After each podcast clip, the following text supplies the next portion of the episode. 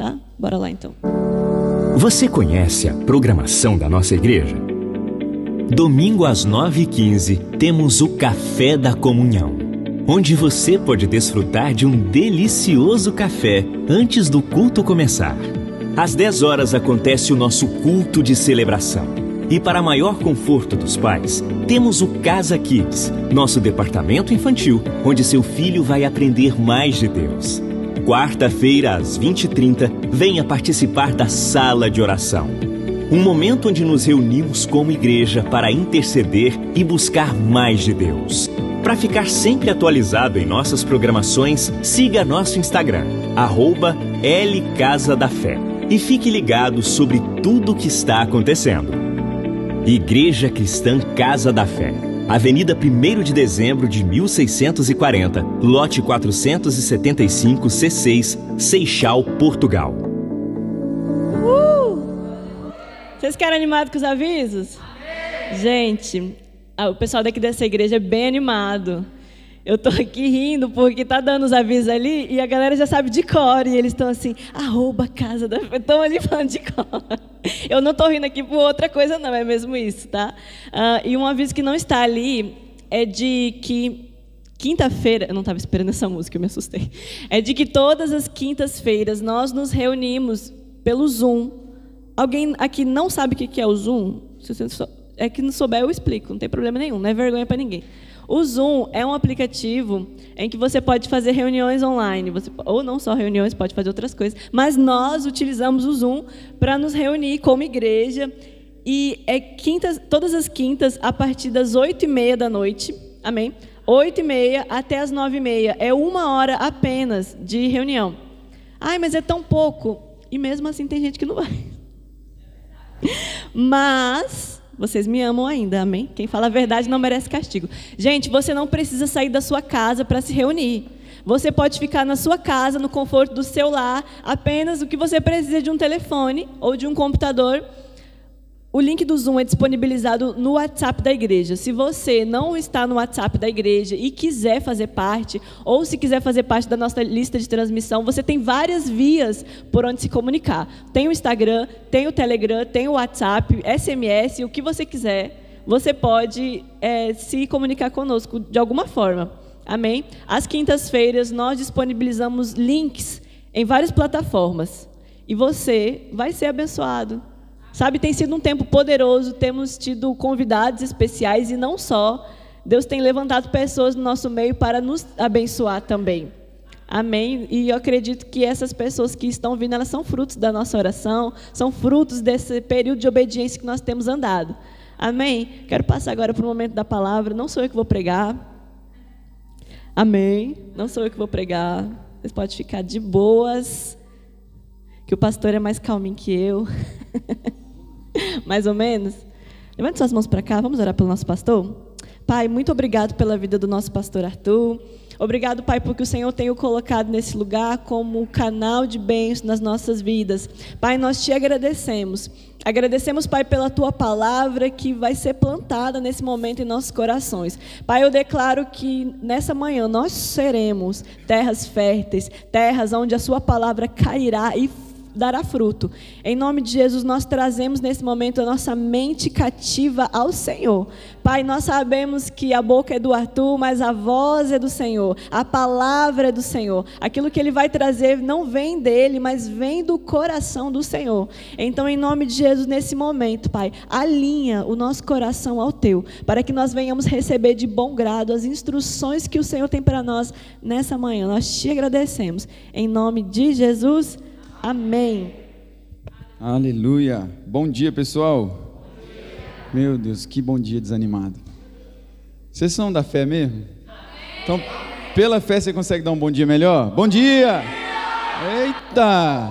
Glória a Deus! Se eu fosse visitante nessa igreja pela primeira vez, eu ia falar que povo desanimado é esse. Mas, graças a Deus, vocês limparam a barra de vocês aí. Glória a Deus. Quero, antes de mais, dar mais uma vez boas-vindas, né? Você que está aqui pela primeira vez. A casa é sua, fique à vontade. Se você depois quiser nos conhecer melhor, nos procure. Nós estamos aqui para poder servir vocês. Amém. Nas nossas redes sociais, como a Dani falou aqui agora. tem lá todas as informações. Tem também o nosso número de WhatsApp da igreja que está disponível no Google e nas outras redes também, para você ficar sempre mais próximo da casa da fé. Amém? Uh, nós temos uns formulários, eles precisam ser só impressos, a gente está vendo a melhor forma, para você poder preencher e nós não sabemos se vai ficar mesmo em formato digital ou físico, para nós podermos acompanhar você também e dar um suporte para você, né, juntamente com a sua família. Amém? Eu quero só agradecer aqui também o uh, pessoal que veio aqui ontem para poder estar tá dando continuidade aqui nas obras. Às vezes algumas pessoas perguntaram assim: "Ah, pastor, por que que não avançou mais?" Irmãos, porque assim, grande é a seara e poucos são os trabalhadores. Está na Bíblia isso, né? Muita gente às vezes é bom para cobrar, mas é muito bom também para querer ficar em casa e não botar a mão na massa. Mas glória a Deus que alguns têm sido fiéis, né, pastor Job? então aí firmes e obviamente que nem todos nós sabemos que tem essa disponibilidade devido ao trabalho e tudo mais, mas o Senhor conhece o coração de cada um também. E se você não está ajudando às vezes de forma ali braçal as suas orações, o dinheiro que você investe também é uma forma de você também abençoar a obra. Amém? Então nós somos gratos ao Senhor e irmãos, passo a passo nós vamos evoluindo, nós vamos avançando. Obviamente que vocês não repararam, né? Mas fez o quê? Porque tinha só essa folha aqui de plado feita e agora a parte de dentro está começando a ganhar forma. Já foi fechado ali onde vai ser o culto das crianças, o culto kids vai começar a ser lá em cima. Elas vão ter um espaço maior, mais confortável, mais preparado para elas. Amém?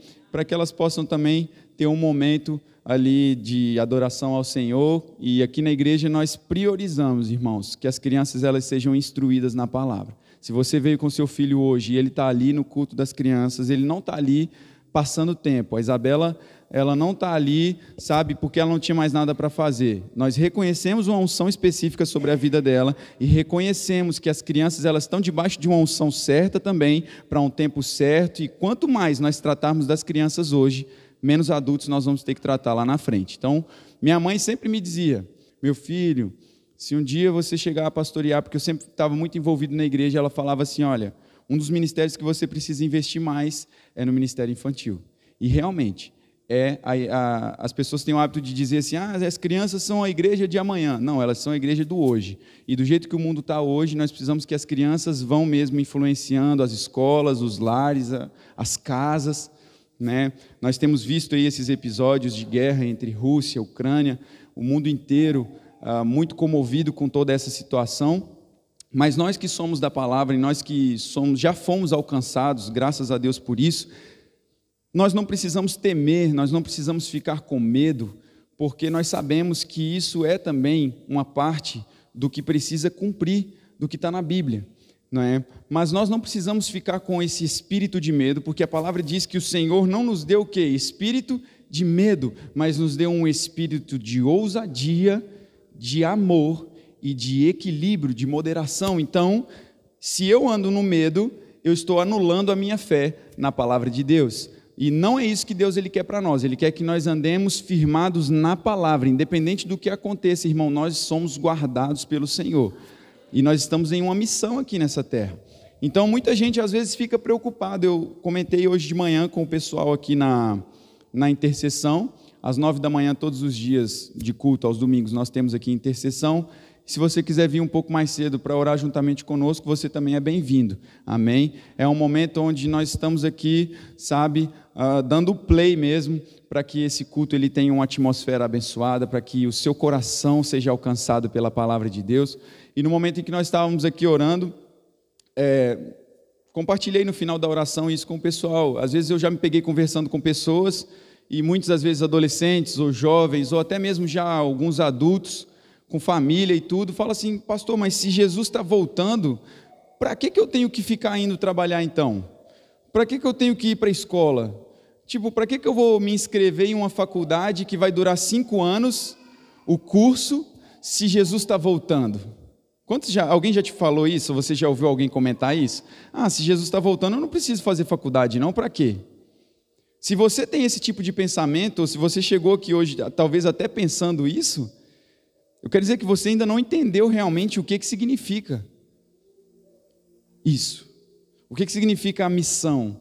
Porque se Jesus está realmente voltando, irmão, aí que você tem que entrar em todas as esferas da sociedade. Você precisa ir na sua faculdade, sim, pregar o evangelho lá. Você precisa ir trabalhar, porque no seu trabalho tem pessoas que precisam ouvir a palavra. Você precisa, sabe, ser específico e obediente, rápido, precisam obedecer ao Senhor.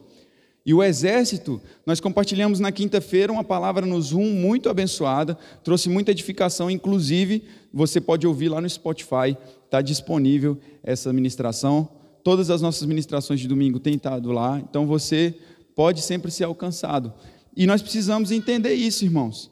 O medo vai te bloquear de querer falar de Jesus, o medo vai te bloquear, sabe? Por enquanto, e nós sabemos que a tendência no final dos tempos, no final dos dias, é intensificar esses acontecimentos de guerras e tudo mais, e pandemia. Nós acabamos de passar por uma pandemia, né? ainda estamos aqui de máscara né? e tudo mais devido a algumas restrições, mas isso ainda dá mais convicção a nós de que a Bíblia ela é real e que ela é verdadeira e de que um dia nós vamos ver Jesus face a face.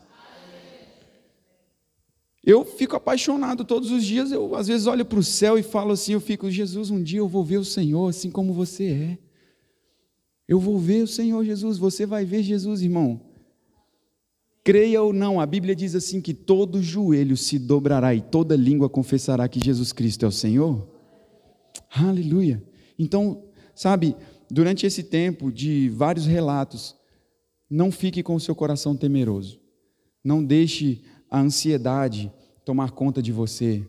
Porque às vezes as pessoas têm tendência a ficar ansiosa porque a ansiedade vai fazer você gerar na sua mente o pior cenário possível e você já começa a ficar ali preocupado, aquelas coisas vão começando a encher o seu coração, daqui a pouco você já não está mais tendo fé na palavra, daqui a pouco você já está fechado num quarto e pronto, está numa crise de pânico, tá? E não é isso que o Senhor quer para nós. Nós somos a resposta que o mundo precisa hoje. Às vezes você não pode fazer nada por alguém que está na Rússia, talvez você não pode fazer, assim, fisicamente falando, algo por alguém que está na Ucrânia, mas você pode orar por eles. Mas você pode ser um, um agente onde as suas orações, irmão, não existe fronteira, não existe tanque de guerra, não existe foguete, não existe nada que vá parar a sua oração, porque a palavra diz que a oração do justo ela pode muito em seus efeitos. Então nós cremos no poder da oração. Amém? Então sempre que vier isso no seu coração, abrir uma televisão, jornal, irmão, pior coisa que você pode querer ficar assistindo agora uma hora dessa. O que está saindo no jornal já está na Bíblia. A Bíblia, o Billy Graham diz, é mais atual do que o jornal que vai sair amanhã. Nós já sabíamos, nós já estávamos avisados de que isso aconteceria, porém o Senhor, Ele é o nosso Deus, amém? Estamos guardados por Ele. Não é sobre isso que eu quero ministrar nessa manhã, mas eu quero que você abra a sua Bíblia comigo em Eclesiastes.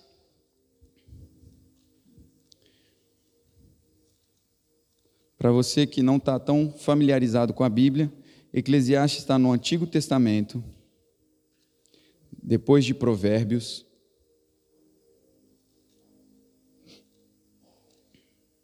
Glória a Deus. Você que já chegou, você pode dizer: as minhas contas estão pagas e eu tenho dinheiro sobrando. Aleluia. É assim que nós andamos, é por fé e não pelo que vemos. O saldo que está lá na sua conta não determina você. O saldo que está lá na sua conta não determina quem você é em Deus. você se alegra com isso, irmãos? Às vezes eu posso ir lá na minha conta, não está o número que eu queria que tivesse, mas eu digo assim, Pai, obrigado porque eu sou suprido em todas as coisas em Cristo Jesus. E nunca falta, e nunca faltou, e não vai faltar sobre a sua vida, sobre a sua casa. Amém? Ande nessa consciência e você vai ver muita coisa mudar na sua vida, irmão. Oh, aleluia. Eclesiastes capítulo 8, verso de número 5. E hoje a Dani já falou aqui muito sobre, no início, sobre o tempo. Você que chegou no horário, você vai conseguir lembrar. Ela falou que há um tempo para todas as coisas, mas também eu quero dizer para você que há um tempo e há um modo para todas as coisas serem feitas. Amém? Então diz assim: quem obedece às suas ordens não sofrerá mal algum, pois o coração sábio saberá a hora e a maneira certa de agir. Porquanto há uma hora certa, repete comigo, há uma hora certa E também uma maneira certa de agir. Para cada situação, o sofrimento de um homem, no entanto, pesa muito sobre ele, visto que ninguém conhece o futuro. Amém? Só até aqui. Por que, que eu quis trazer essa, esse texto logo para nós darmos início? E nós vamos depois fazer uma leitura em Mateus, no capítulo 7. Mas nós precisamos, irmãos, entender, como filhos de Deus, que o fato de nós estarmos inseridos aqui e diante de todos os cenários onde nós estamos sendo influenciadores na sociedade, existe um tempo e um modo certo para nós fazermos todas as coisas. Não quer dizer que, por mais que você já esteja se sentindo preparado, equipado, é, totalmente ali, uh, como posso dizer, munido né, de ferramentas e tudo, ainda assim, nós precisamos entender que há um tempo e um modo certo de nós agirmos diante das coisas que o Senhor tem para nós. E muitas pessoas hoje, elas não têm uh, conseguido avançar no Senhor, avançar num relacionamento com Deus, por quê? Porque elas estão agindo nos seus próprios impulsos, nas suas próprias ideias, nos seus próprios eu acho que, ou eu vou tentar para ver se dá certo, quanto que o Senhor ele está querendo, e Salomão ele escreveu isso aqui, numa antiga aliança, não havia o Espírito Santo, vamos dizer assim, morando por dentro, instruindo, trazendo um direcionamento, vinha uma unção específica sobre eles, reis, sacerdotes, profetas, para que eles em tempos específicos fossem direcionados e guiados pelo Senhor, amém? Para fazer coisas. Porém, nós, estamos vivendo já uma, uma etapa da nossa vida, da nossa caminhada cristã, onde nós já não precisamos mais ficar temendo, porque nós temos o Espírito Santo que habita dentro de nós, que nos guia a toda a verdade. E o Espírito Santo, ele veio morar em você a partir do momento em que você recebe a Jesus no seu coração como seu Senhor e Salvador. Ele veio e ele vem, irmãos, ele não vem trazendo a bagagem dele aos poucos, ele já vem com tudo o que você precisa para ser eficaz no seu chamado com o Senhor. E ele vai te mostrar como fazer, o que fazer, onde fazer, com quem fazer. Agora, como pastor que eu vou descobrir isso? Tirando tempo para ouvir os comandos do Espírito Santo. Como que nós vamos conseguir ser eficazes quando nós olharmos para a palavra de Deus e o próprio Jesus ele diz assim: se vocês me ouvirem e vocês obedecerem os meus mandamentos. Para nós sabermos o tempo e o modo certo de agir em qualquer circunstância, nós precisamos ter a sensibilidade de nosso coração sobre o que o Espírito Santo quer nos comunicar. E muitas das vezes ele vai nos comunicar de forma simples. Ele vai te comunicar de forma clara, vai trazer às vezes alguma coisa e você pode pensar assim: "Ah, isso é coisa da minha cabeça, isso aqui não é não é meu". É doideira. Como é que pode? Eu vou falar isso aqui para a pessoa, mas às vezes, irmãos, é aquilo que a pessoa está precisando ouvir. E uma palavra liberada da sua boca no tempo certo e da maneira certa vai levantar essa pessoa de uma depressão, vai curar essa pessoa, vai trazer clareza, direcionamento para alguém. Então você está entendendo que o não agir de forma precipitada é fundamental. Porque a pior coisa que tem é quando nós tomamos uma decisão precipitada. É assim ou não é? Às vezes você age de forma precipitada e no final vai ter uma consequência que é o que você não queria e você tomou aquela decisão precipitada, receando que acontecesse algo pior e realmente aconteceu mesmo assim porque a sua decisão foi fora do tempo. Talvez era a hora certa. A Dani, ela me ouve muitas vezes falar isso. Ela disse que eu sou mais calmo que ela, em algumas horas eu sou mais calmo que ela mesmo. Porque ela já fala e tal, e eu estou pensando assim, e é assim e tal, e eu falo, amor, existe uma hora certa para você falar tudo. E desde 2009 eu falo isso com ela, gente. É. Quando eu falo para vocês orarem por mim, vocês acham que é brincadeira. E eu falo com ela, eu falo, amor, você precisa entender, há um tempo certo. Aí o que, que acontece? Chega a hora certa de falar. Aí eu, às vezes, estou no carro com ela, depois de eu ter falado alguma coisa, aí eu volto no carro ela volta caladinha. E eu olhando, esperando o momento em que ela vai dizer alguma coisa. E a situação resolvida. A paz reinou. Porque houve um momento certo para você falar. E aí, ela olha para mim e fala: É, uma hora eu vou aprender. Amém. E isso, irmãos, é algo que você precisa entender. Nem tudo que veio na mente para você falar e fazer é para você fazer naquele momento. Amém ou ai de mim? Não, porque eu vou falar mesmo, porque comigo é assim, eu não vou levar desaforo para casa, não, porque é. é... E Deus está lá de cima assim, ah, entendi. Na quinta-feira nós falamos sobre o maior mandamento que o Senhor Jesus deixou para nós: amar o próximo como eu amo a mim mesmo. O amor, ele tudo sofre, tudo suporta. O amor, ele sabe. O amor, ele não vai ficar maquinando mal. O amor, ele espera, ele é paciente. O amor, quando eu entendo que há um propósito de Deus na minha vida, eu preciso respeitar os processos. Irmãos, isso vai fazer, não é uma diferença, vai fazer toda a diferença na sua vida. Vai fazer toda a diferença nos seus relacionamentos, vai fazer toda a diferença nas esferas onde você está inserido. Se você tiver a consciência de que, como eu falei no início, não recebi um espírito de medo, mas recebi um espírito de ousadia. Não é um espírito de timidez, é um espírito de ousadia. Não é um espírito de covardia, é um espírito de ousadia. E nós entendemos que é um espírito de amor também, é um espírito de equilíbrio, de domínio próprio, de moderação. Você vai aprender a ser uma pessoa moderada quando você andar todos os dias falando: eu ando em amor, eu não sou precipitado, eu tomo decisões na hora, na hora certa. Não é na hora que tem que tomar, é na hora certa, no tempo certo. A pior coisa que tem para uma pessoa é ela estar tá no lugar certo na hora errada. Às vezes não é tempo, mas a gente quer logo, porque tem que ser do meu jeito, Senhor. E a partir do momento em que nós pegamos os planos de Deus e falamos, Deus, na minha vida o Senhor vai ter que fazer assim, assim, assim, assim, assim, a gente está se fechando dentro de um quadro, a gente está fechando, limitando o agir de Deus na nossa vida, por quê? Porque eu estou querendo viver no padrão em que eu acho que eu devo viver. E não num padrão que eu acho que Deus tem para mim. O que Deus tem para mim? Qual é o modo que eu preciso viver? Qual é a maneira? Qual é o tempo em que eu vou agir? De que forma eu vou ser preciso no meu propósito? Isso é depender do Senhor, irmãos. Agora, pegar tudo, eu vou fazer o que eu quiser, eu não quero saber, quem manda na minha vida sou eu, e Deus deu livre-arbítrio mesmo. É um caminho muito perigoso você andar assim. Abra comigo em Mateus no capítulo 7. Mateus, capítulo 7. Obrigado, Pai. Mateus, não, perdão, irmãos. João, capítulo 7.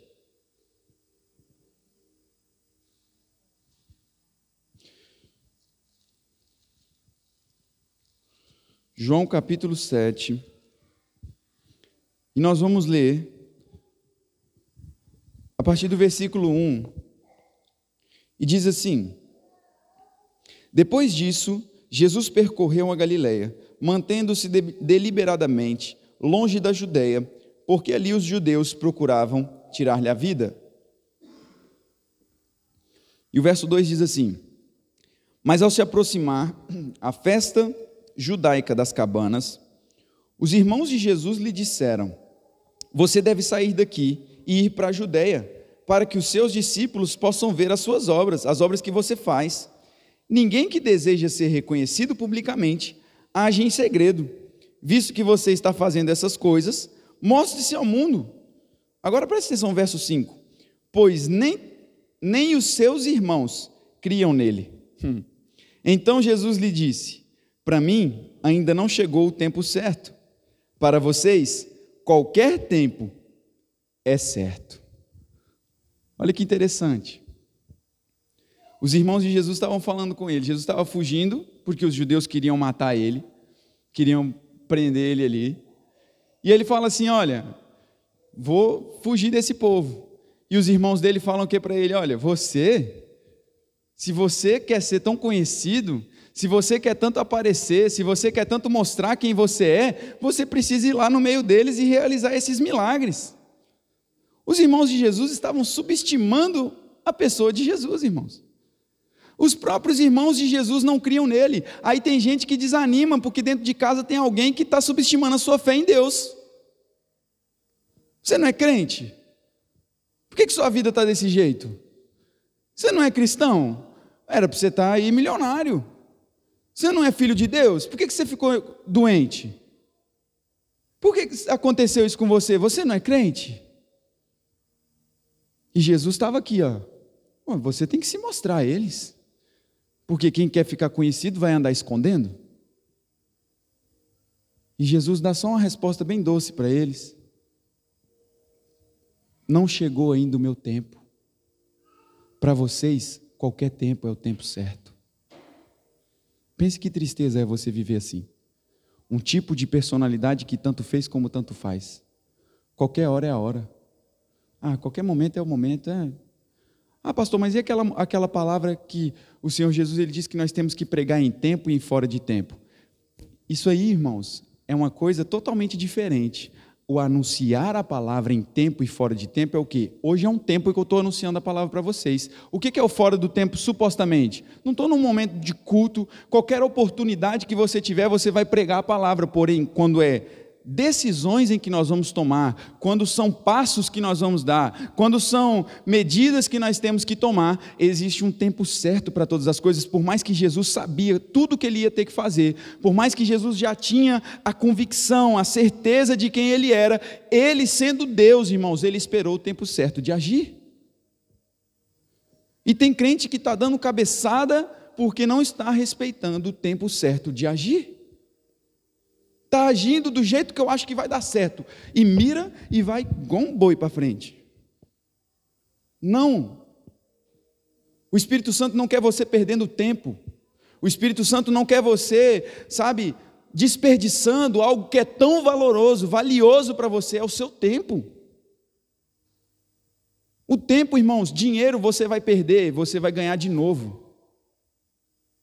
Carro você vai vender, vai ficar sem, depois você vai comprar outro. Roupa, daqui a pouco já rasgou, não serve mais, você vai comprar uma nova, acabou. Agora, o tempo é uma coisa que você nunca mais vai ter de volta. Não volta atrás. E eu não quero chegar no final da minha carreira como filho de Deus e olhar e falar assim: eu não aproveitei o meu tempo como eu deveria ter aproveitado. Eu desperdicei o meu tempo, eu fui negligente quanto ao tempo.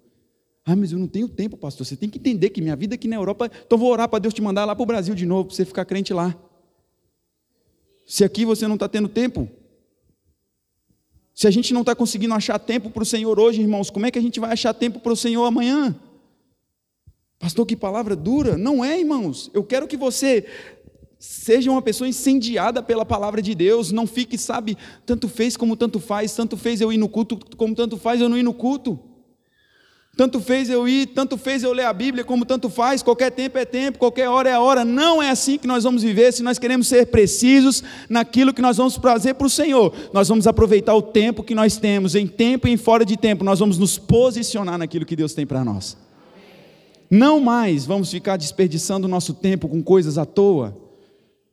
Desperdiçando o nosso tempo, se nós gastamos, irmãos, oito horas do nosso dia enchendo a nossa carne, e gastamos cinco minutos do nosso tempo com as coisas de Deus, o que, que você acha que vai ser mais real para você? A sua carne ou as coisas do Espírito? Se eu gasto mais tempo da minha vida com coisas que estou alimentando a minha carne e estou alimentando a minha vida espiritual cinco minutos do meu dia, o que, que isso vai fazer de diferença? Onde vai estar o peso? No dia mau, no dia em que a adversidade vier bater a porta, aonde a sua casa está sendo edificada, como você está gastando tempo edificando a sua casa, sobre a rocha ou sobre a areia? Aleluia, obrigado Senhor por essa palavra, irmãos, essa palavra é poderosa, ela fala comigo também. Nós precisamos, eu não estou aqui apontando o dedo para vocês, não. A palavra ela fala dos dois lados, nós precisamos, como filhos de Deus, entender isso, parar de querer agir estou desperdiçando a minha vida, estou desperdiçando o meu tempo, estou desperdiçando o tempo de qualidade que eu tenho. Eu não estou dizendo aqui para você, irmãos, você perdeu o equilíbrio, corrigir um extremo com o outro. Agora eu não quero nem falar com a minha família, eu vou entrar no quarto, vou ficar um mês jejuando, porta fechada, não vou falar com ninguém. Não é isso. Smith Wigglesworth, gastei meu inglês agora, ele falou assim uma vez, que ele não, muitas das vezes não ficava uma hora orando seguida mas ele nunca passava mais de uma hora sem orar. Olha que interessante. Às vezes não precisa você ficar uma hora seguida ali orando. Mas todos os dias, se você tentar se disciplinar, dizer assim, Senhor, no, ao longo do seu dia, irmão. Ontem eu indo, antes de ir para o trabalho, parei, fechei o, o carro ali, a porta estava batendo um solzinho ali no carro ainda, logo pela manhã. E eu orei ali ao Senhor, falei, Pai, esse dia eu consagro ele ao Senhor, Pai. Esse dia é do Senhor. O que, que eu posso fazer para ser melhor hoje? De que forma, Senhor? Porque essa palavra, eu não, eu não abri a Bíblia agora para poder pregar agora para vocês. O Espírito Santo já vem ministrando isso no, sobre o tempo no meu coração há alguns dias. E ontem eu estava meditando naquilo que a gente ia compartilhar e eu falei, Deus, de que forma eu posso aproveitar o meu tempo hoje? De que forma eu posso ser específico? De que forma eu posso abençoar alguém? De que forma eu posso mostrar para alguém quem é Jesus? De que forma, irmãos, nós vamos aproveitar o nosso tempo hoje? O que, que nós estamos fazendo da nossa vida? Qual o motivo de Deus deixar eu e você vivos aqui nessa terra? Olha para essa pessoa do seu lado aí, você descontrair e fala com ela assim: aproveite o seu tempo. É tão bom, irmãos, uma vida de produtividade, uma vida produtiva, não é uma vida estagnada, não é uma vida na mesmice. Nem sempre o fato de você estar ocupado, você está produzindo. Você sabia disso? Nem sempre o fato de eu estar ocupado eu estou produzindo algo. Às vezes a gente se ocupa demais com coisa que não está fazendo crescimento nenhum na nossa vida. Aí vai viver as próprias vontades e não existe, sabe? Nós cremos no batismo com o Espírito Santo, nós cremos na oração em línguas, nós cremos que existe uma ferramenta disponível para nós, mas eu também creio que não existe língua estranha emergencial, não. Na hora que ferrou para mim, eu vou para o quarto. Não. É um relacionamento construído. Um soldado, por exemplo, vou dar o um exemplo aqui da Rússia, da, da Ucrânia. Os soldados, irmãos, eles não, não foram colocados em treinamento no momento da guerra, não. Eles já vêm treinando, olha. Mas quando que vai ter guerra? Não interessa, a gente tem que se preparar, porque se a guerra vier, a gente está pronto. Você não tem que começar a orar quando um problema aparece para você, não. A oração, ela tem que ser não o seu último recurso, ela tem que ser o seu primeiro recurso. Deus, eu entrei nesse projeto agora, como eu faço para resolver? Deus vai falar assim: você não orou nem perguntando se eu era para você entrar? Deus, eu entrei nesse negócio agora, o que, que eu vou fazer da minha vida, Senhor? Me dá uma solução. Aí Deus está assim: a solução eu ia te mostrar lá atrás, que era para você nem entrar nesse negócio aí. Mas pronto, eu vou te ajudar pela misericórdia. Porque Deus ele é bom, amém, irmão? Se Deus ele fosse igual a nós. oh, Jesus. Abra sua Bíblia comigo em Lucas no capítulo 15. Vou começar a pregar agora. Aleluia. Lucas capítulo 15. Oh, Deus grandão. Deus é lindo. Você fala com Jesus que ele é lindo, cheiroso. Ah, eu acordo assim, às vezes eu falo, Jesus, você é lindo, cheiroso, meu pai, meu, meu tudo. E a Dani não fica brava, não, que eu falo com ela mesmo. Ó, eu amo Jesus mais do que você. Não fica brava, porque você também tem que fazer o mesmo. Aleluia. Verso 11, eu queria ler com você. Para alguns já é um texto bem conhecido, para outros vai ser a primeira vez, mas para tudo tem a primeira vez. Lucas capítulo 15, verso 11 diz assim: Jesus continuou: Um certo homem tinha dois filhos. O mais novo disse ao seu pai: Pai, eu quero a minha parte da herança. E assim ele repartiu a sua propriedade entre eles. Não muito tempo depois, o filho mais novo reuniu tudo o que tinha e foi para uma região distante e lá desperdiçou os seus bens, vivendo como irresponsavelmente. Depois de ter gasto tudo, houve uma grande fome em toda aquela região e ele começou a passar necessidade. Por isso, foi empregar-se com um dos cidadãos daquela região, que mandou para o seu campo a fim de cuidar de porcos. E ele desejava encher o estômago com as vargens de, alfa, de alfarrobeira que os porcos comiam, mas ninguém lhe dava nada. Caindo em si, diga comigo, caindo em si. Olha só que interessante, ele disse: Quantos empregados de meu pai têm comida de sobra, e eu aqui morrendo de fome?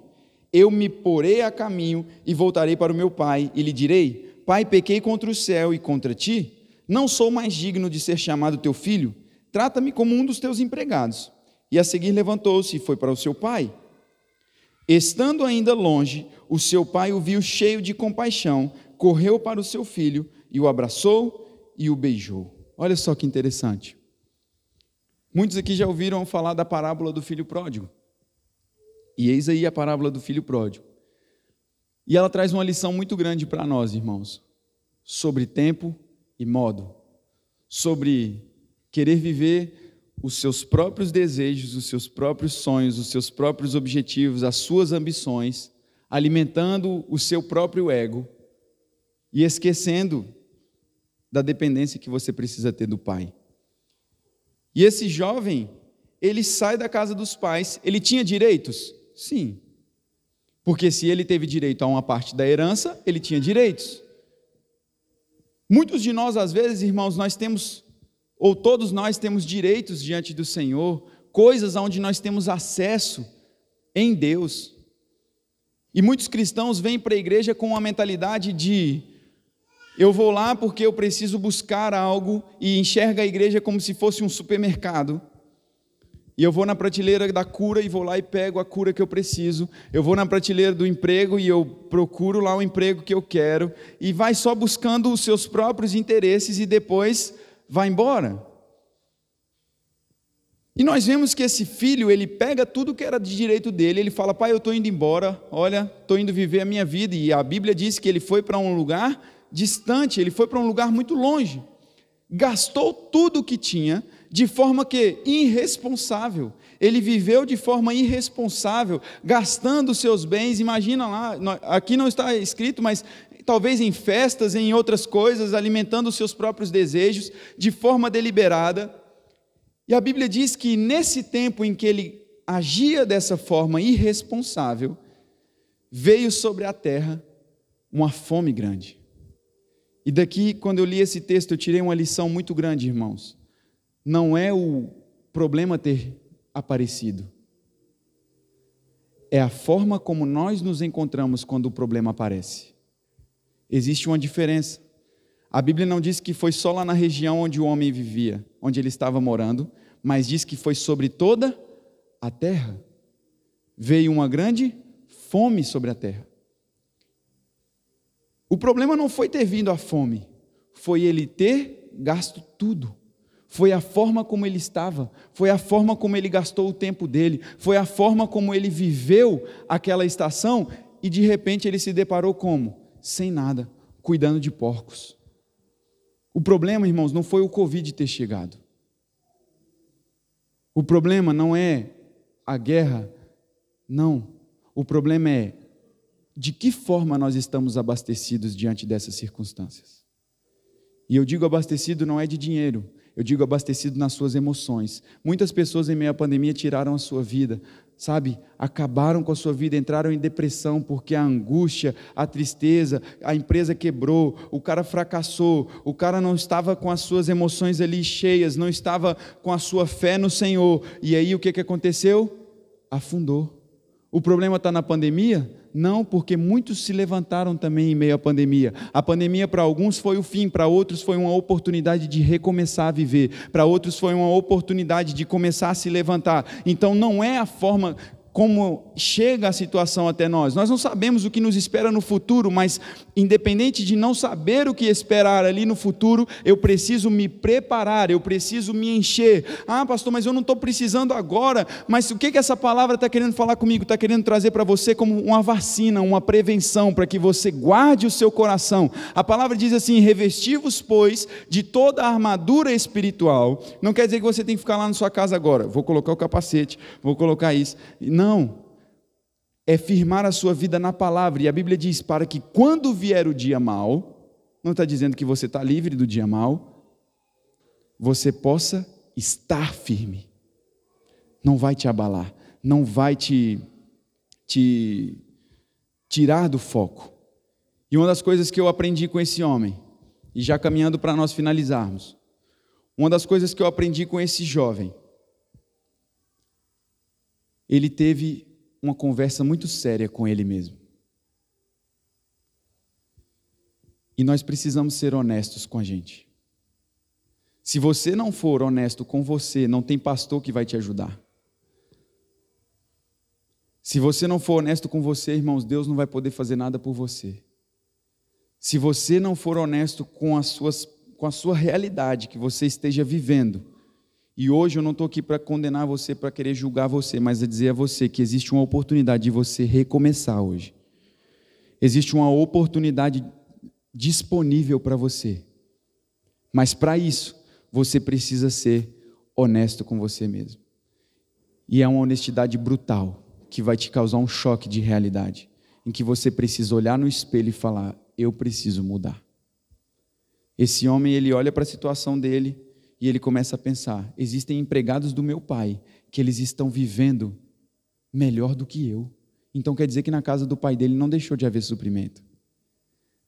Na casa do pai dele não deixou de ser as mesmas regalias, as mesmas mordomias, os mesmos direitos, a mesma qualidade de vida, o mesmo padrão. Ele começa a olhar para tudo que ele tinha na casa do pai e ele fala assim: Eu preciso me posicionar. E hoje o Senhor ele está nos convidando, irmãos, a nos posicionarmos de verdade, a nos posicionarmos de forma onde nós vamos ser específicos, não ficar vivendo de qualquer jeito. Muitos cristãos não mudaram de vida até hoje, porque eles estão ainda com uma mentalidade lá atrás, presos. Eu não mereço, eu não sou digno, Deus não vai me aceitar mais, Deus não vai me querer mais. Sabe, irmãos, por que, que eu quis dar ênfase quando eu pedi para você repetir comigo o cair em si? Talvez você chegou aqui hoje, sabe, andando, perambulando aí, sem saber o que fazer da sua vida, mas o Senhor está te convidando a cair em si hoje. A você parar.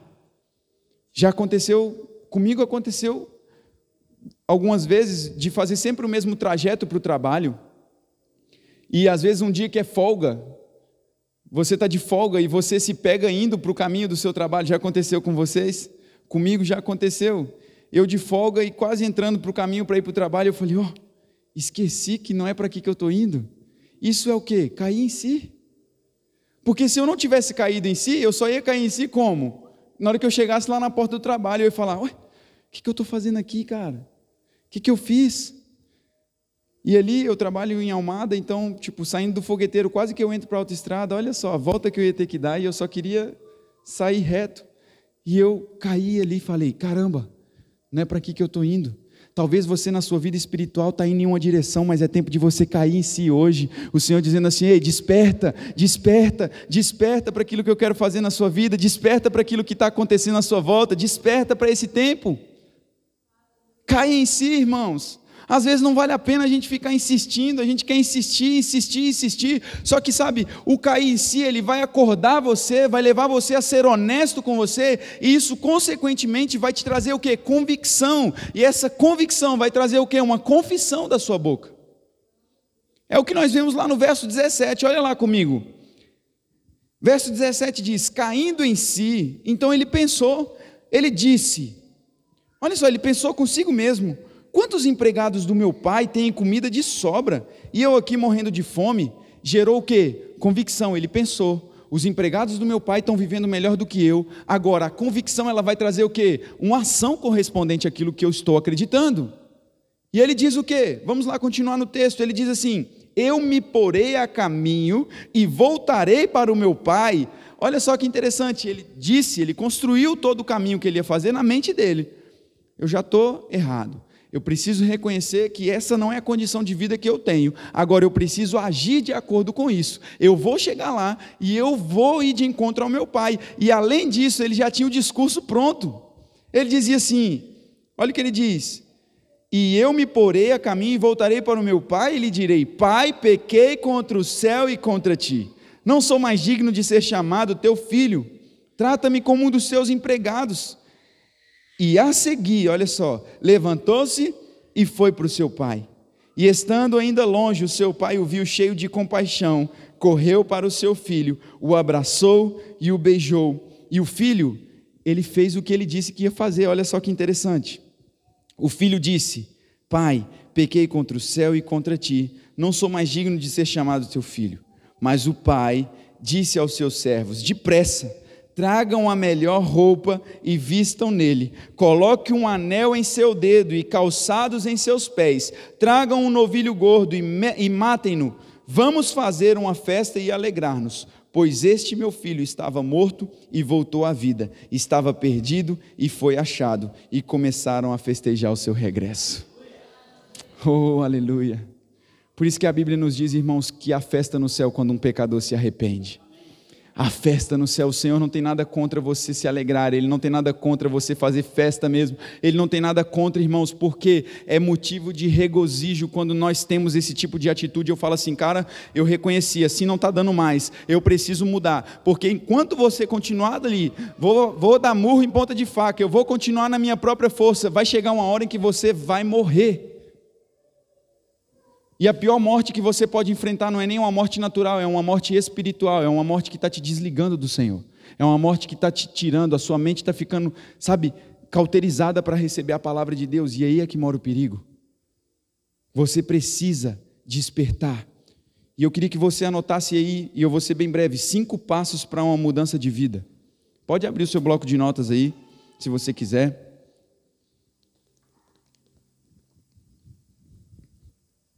Lembrando o pessoal que está no podcast também, no Spotify,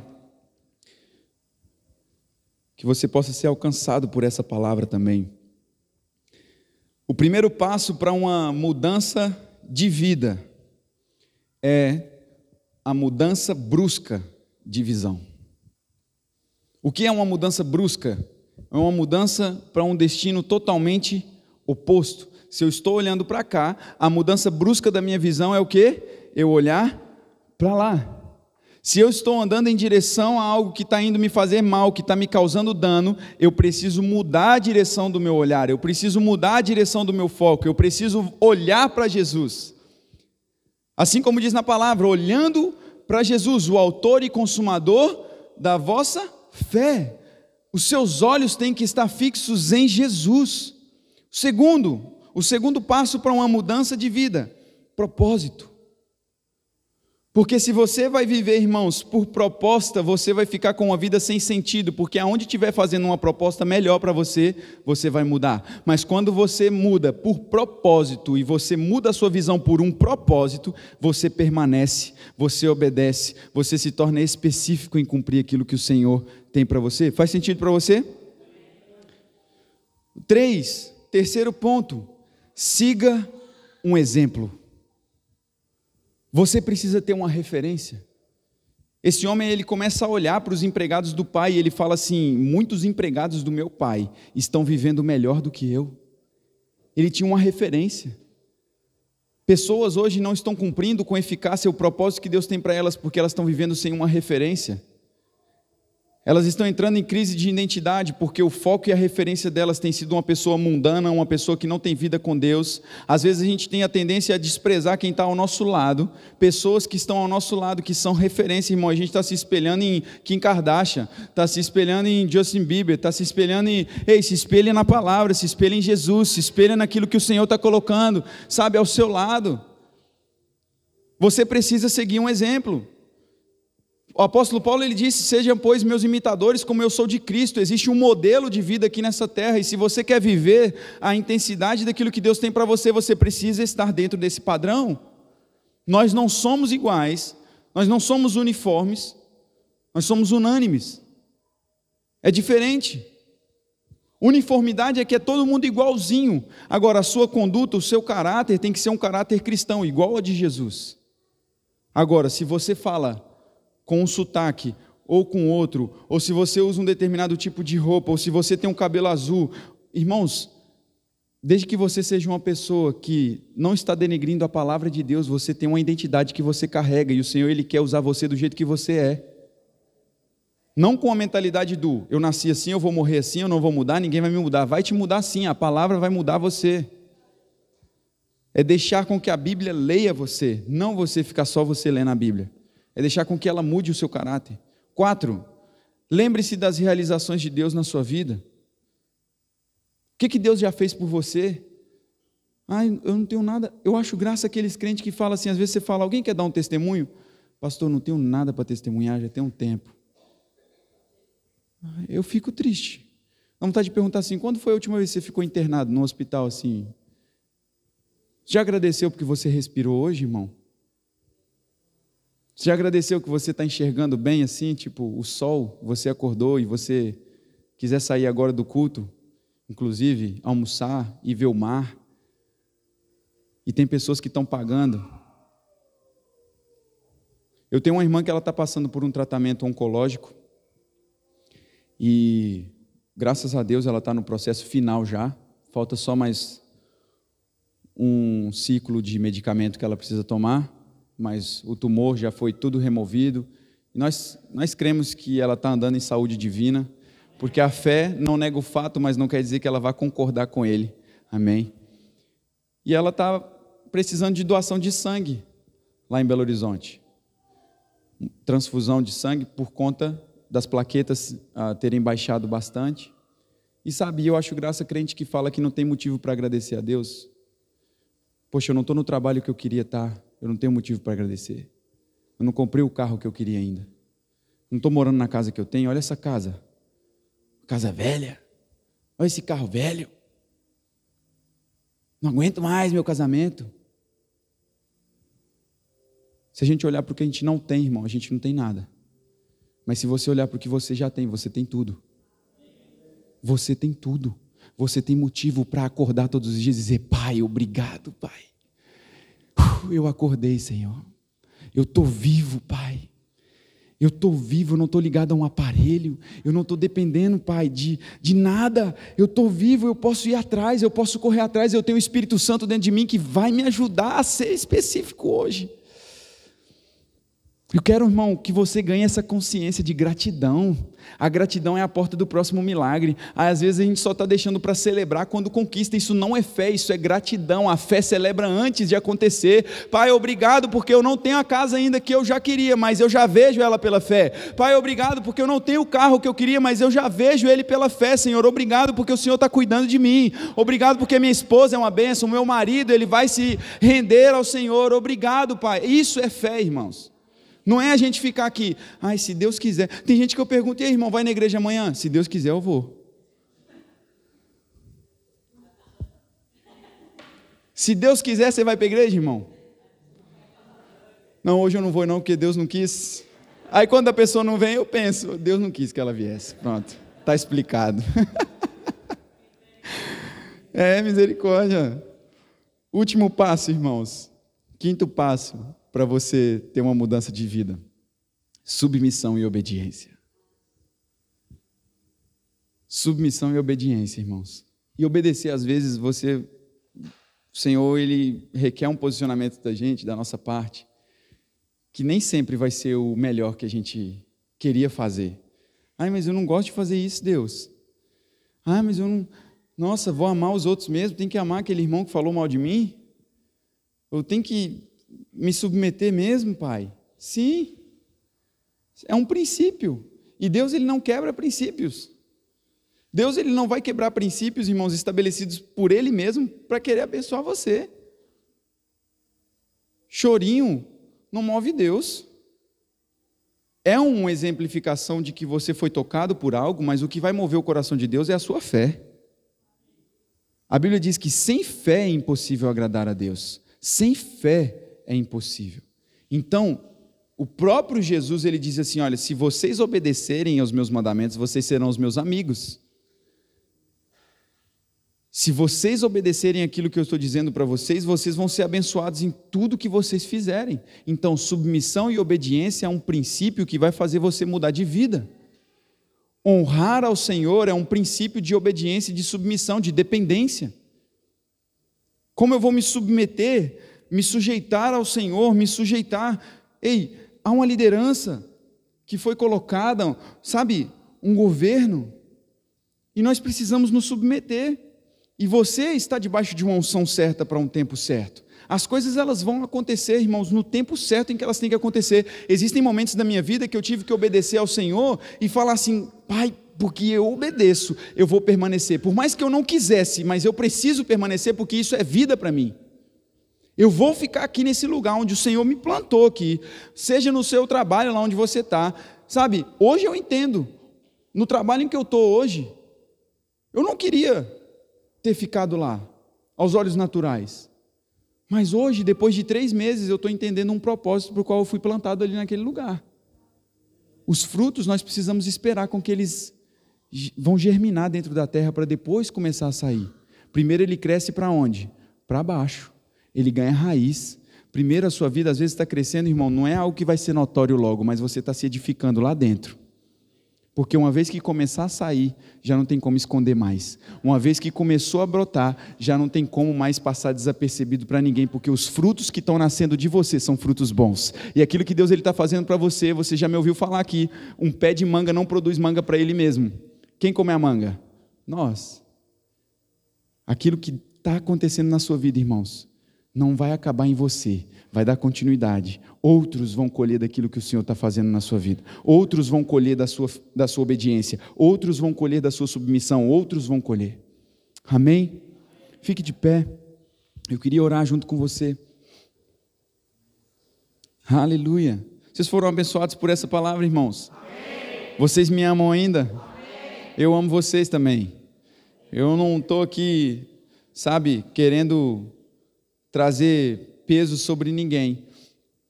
Mas o sentido verdadeiro da palavra exortação, quando a gente olha exortação, tem aquela, aquela conotação de brigar, de chamar atenção, porém o, o verdadeiro sentido é encorajamento. Então, quando você for exortado em algo na palavra, entenda que o Senhor está te encorajando. Nós hoje recebemos aqui um encorajamento da parte do Senhor para quê? Para sermos melhores. Para quê? Para nos posicionarmos, porque o nosso posicionamento hoje vai trazer o reflexo que nós queremos viver amanhã. O seu amanhã vai depender muitas das vezes, ou todas elas, daquilo que você faz hoje, das decisões que você toma hoje.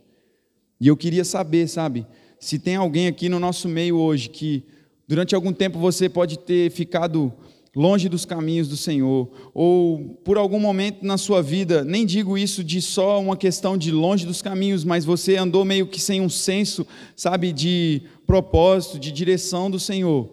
Eu quero convidar você aqui à frente, nós queremos orar juntamente com você. Nós vamos orar por você, sabe? E sabemos que há um propósito, irmãos, há um, um, mover disponível do Espírito Santo que vai trazer a nossa vida para o lugar seguro, vai trazer a nossa vida para o lugar, sabe, aonde nós nunca deveríamos ter saído, aonde nós nunca deveríamos ter abandonado, mas o Senhor, Ele está assim como aquele pai, de braços abertos, dizendo assim: Eu estou aqui, eu estou aqui esperando você, eu estou aqui querendo, sabe, me relacionar com você. Se você não se sentir confortável, não quiser vir aqui à frente, coloque a mão no seu coração, nós vamos orar juntamente com você. Pai, nós te agradecemos, Deus. Obrigado, Senhor, por esta manhã, Pai, maravilhosa. Obrigado, Senhor, porque nós temos sido instruídos na tua palavra, Pai, direcionados, ó Deus, a um posicionamento, a uma vida, Pai, aonde nós vamos sim, Pai, ser específicos, precisos, Pai, em obedecer a tua voz, em não agir, ó Deus, nos nossos próprios impulsos, em não agir no nosso próprio entendimento, na nossa própria força, mas sim, Senhor, dependendo do Senhor, Pai, mudando, Pai, a nossa visão, Pai. Se nós estávamos olhando, Deus, para o nosso próprio umbigo, olhando para a nossa própria vontade, para os nossos próprios interesses. Pai, nós nos disponibilizamos, Pai, a mudar a nossa visão, a olhar para Jesus, a olhar, ó Deus querido, para os teus propósitos, a olhar para a tua vontade, a sonhar, ó Deus, os sonhos de Deus, Pai. Pai, em nome de Jesus eu oro para um despertar, Pai, no coração dos meus irmãos. Deus, aonde nós possamos, Deus, seguir exemplos, Pai, ter, ó Deus amado, isso enraizado no nosso coração, que nós precisamos precisamos ter uma referência, e a nossa referência, Pai, de vida é o Senhor Jesus. Em nome de Jesus, Pai, te agradecemos por tudo que o Senhor tem feito neste lugar. Obrigado, Pai, por cada vida, Senhor, que tem semeado, Pai, o tempo, que tem se dedicado, que tem plantado, ó Pai, o dinheiro aqui neste ministério. Nós sabemos, ó Pai, que é tudo para a tua glória. Que o Senhor venha nos dar, Pai, sabedoria, Pai, direcionamentos, Deus, para administrar da melhor forma aquilo que o Senhor tem confiado em nossas mãos, Pai, em todas as esferas da nossa vida. Nós te agradecemos, Pai, em nome de Jesus. Amém. Glória a Deus. Aleluia. O Senhor é bom. Amém, irmãos. Aleluia. Eu queria uh, dar só um aviso para os irmãos, uh, não foi avisado.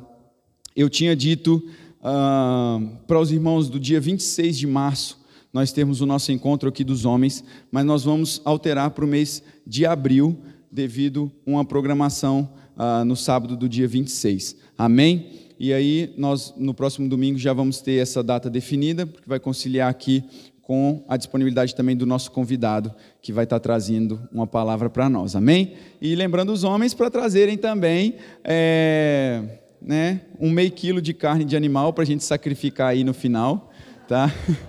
Você pode trazer aí meio quilo de carne de animal que nós vamos sacrificar aqui, né, atrás. Vai, vai ter um, uma coisa abençoada aqui para nós. Lembrando a vocês, pessoal, que nós teremos a.